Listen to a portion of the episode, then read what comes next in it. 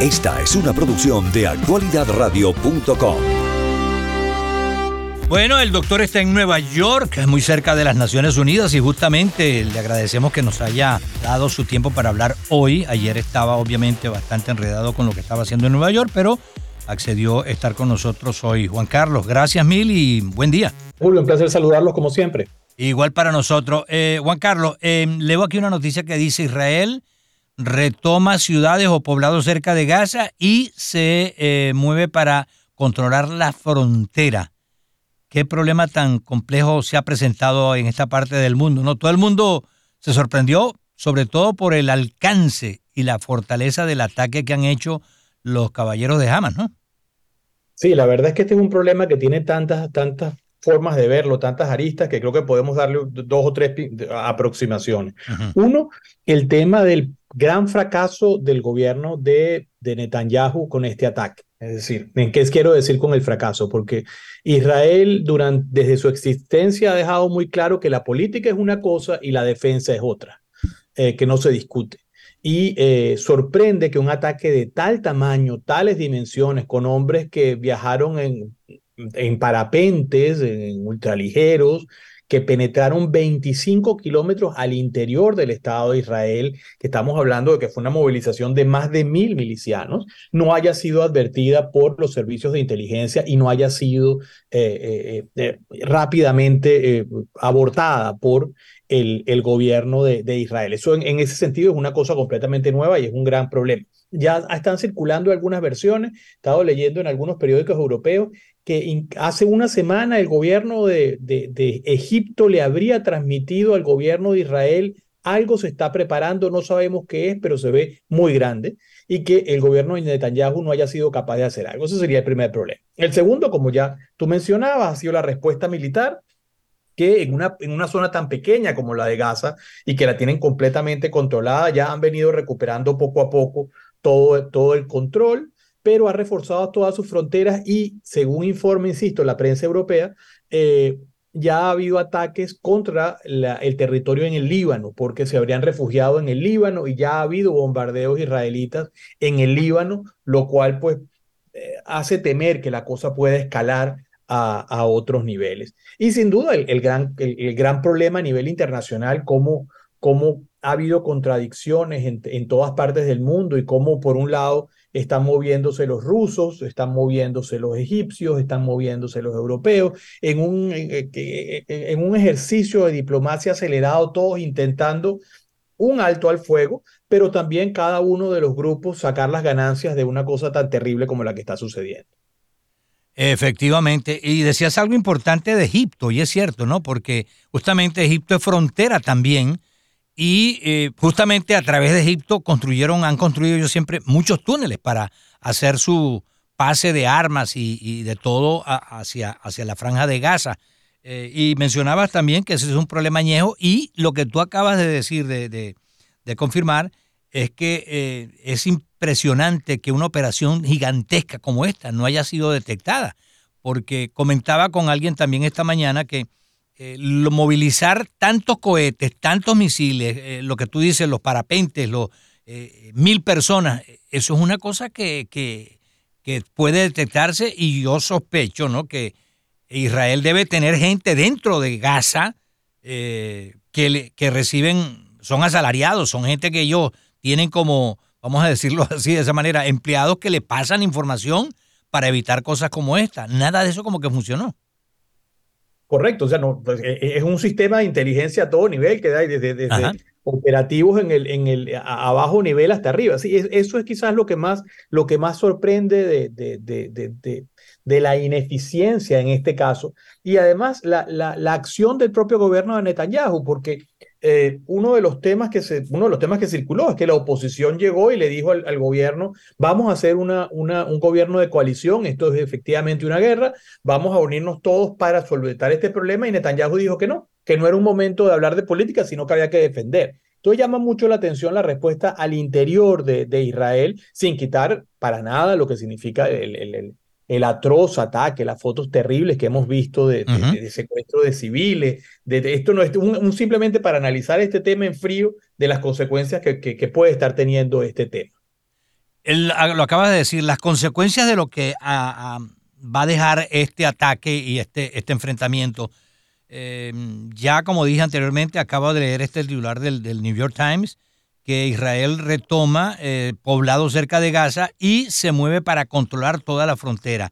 Ya de hecho Israel controlaba Gaza. Eh, tengo entendido que lo que es el surtir de comida, de combustible, de agua, electricidad, de todo, a Gaza depende de Israel. Entonces, eh, ahora, ¿qué va a ocurrir? Porque eh, ahí han pagado justos por pecadores. La gente ahora no tiene nada, no tiene ni siquiera agua. O sea, y hasta que no controlen totalmente ese sitio no pueden hacer nada. Y viene el otro punto. Los rehenes que tienen ellos en su poder dentro de Gaza. Eh, nadie vaticina algo positivo al final de esta contienda, ¿no? Mira, Julio, las consecuencias son de todo nivel. Humanitarias, como ya bien dices, Israel es la potencia que ocupa militarmente Gaza y como tal legalmente tiene la responsabilidad de dotar de agua, luz, comida y ellos controlan eso. En segundo lugar, y siempre lo han mantenido, y, en los últimos años han venido cediendo algunos, algunos poblados, algunas cosas, pero claramente con el gobierno de Netanyahu no ha habido, no ha habido avances. Pero este, este ataque le, le, da, le sube varios niveles, varios grados a la temperatura global.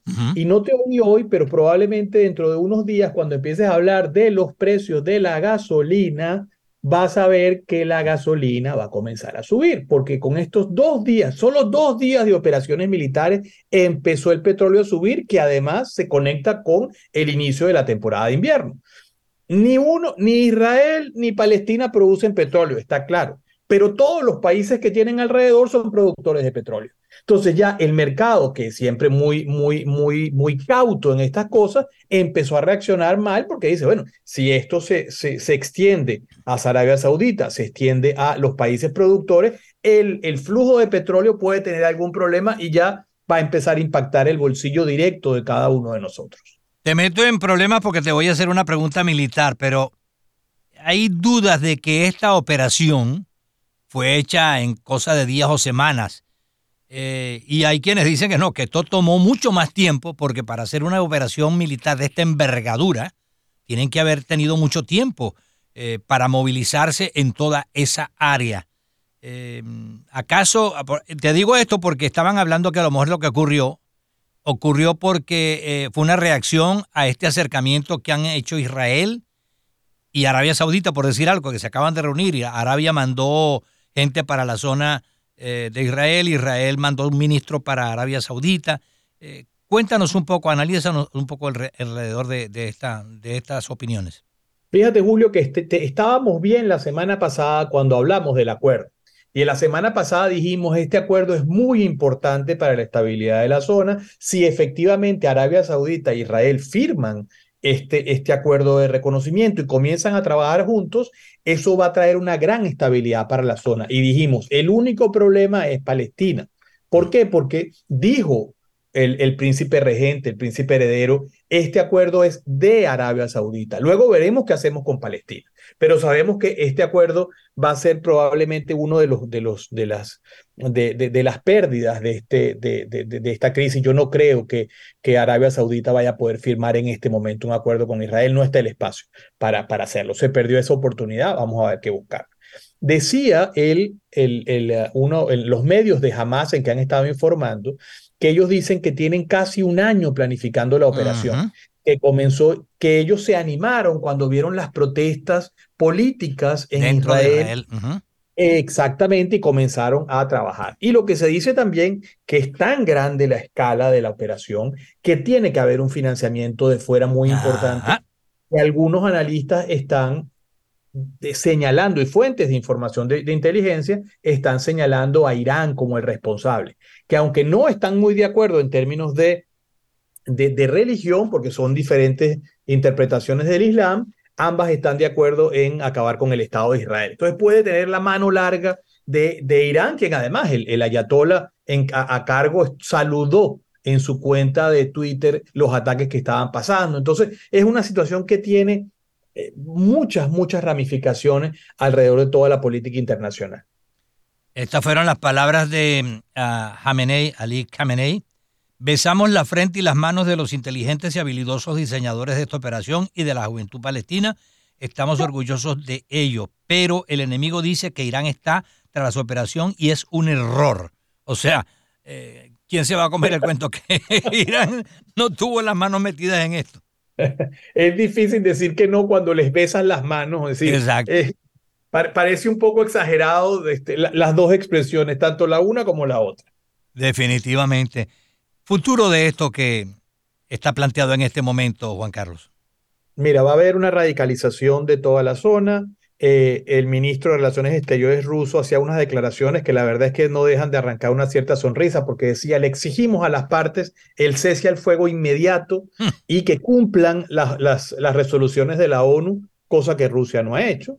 Pero esto va a, a elevar la temperatura de la política internacional. Todo se va a hacer más complejo, pierde, pierde, pierde la, la, la, la fluidez que teníamos y dice, pero ¿cuál fluidez? Es que ese es el problema, que es que los espacios de la política se están reduciendo cada vez más. Tenemos el conflicto, los- el conflicto Ucrania-Rusia, tenemos la inestabilidad de los golpes de Estado en África y ahora en un lugar que tradicionalmente es inestable y que estaba bastante tranquilo, ahora se desestabiliza.